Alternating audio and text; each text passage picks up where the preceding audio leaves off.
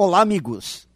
Se você encontrasse com um velho conhecido, um velho amigo que há muito não o via, o que contaria sobre o que aconteceu de significativo em sua vida nos últimos anos, em apenas 15 minutos?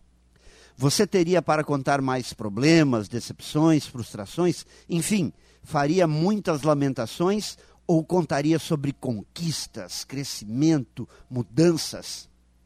Se seus comentários estiverem baseados em dúvidas, incertezas, inseguranças, sempre com um tom negativo, não só relatando o passado, mas duvidando que seja capaz de conseguir algumas coisas que deseja no futuro, como esperar mudar sua realidade? O que pensamos e verbalizamos sobre nossa vida tem o poder de definir nossas atitudes e resultados. Então, o que está fazendo para alterar algumas situações que dependem exclusivamente de você.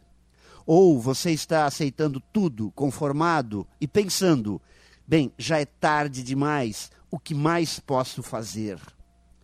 Tudo pode ser transformado.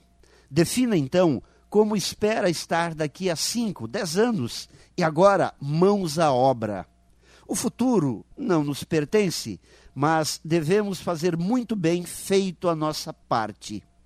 Se prepare para encontrar seus amigos no futuro, começando a fazer certo agora. Pense nisso e saiba mais em profjair.com.br. Melhore sempre e tenha muito sucesso!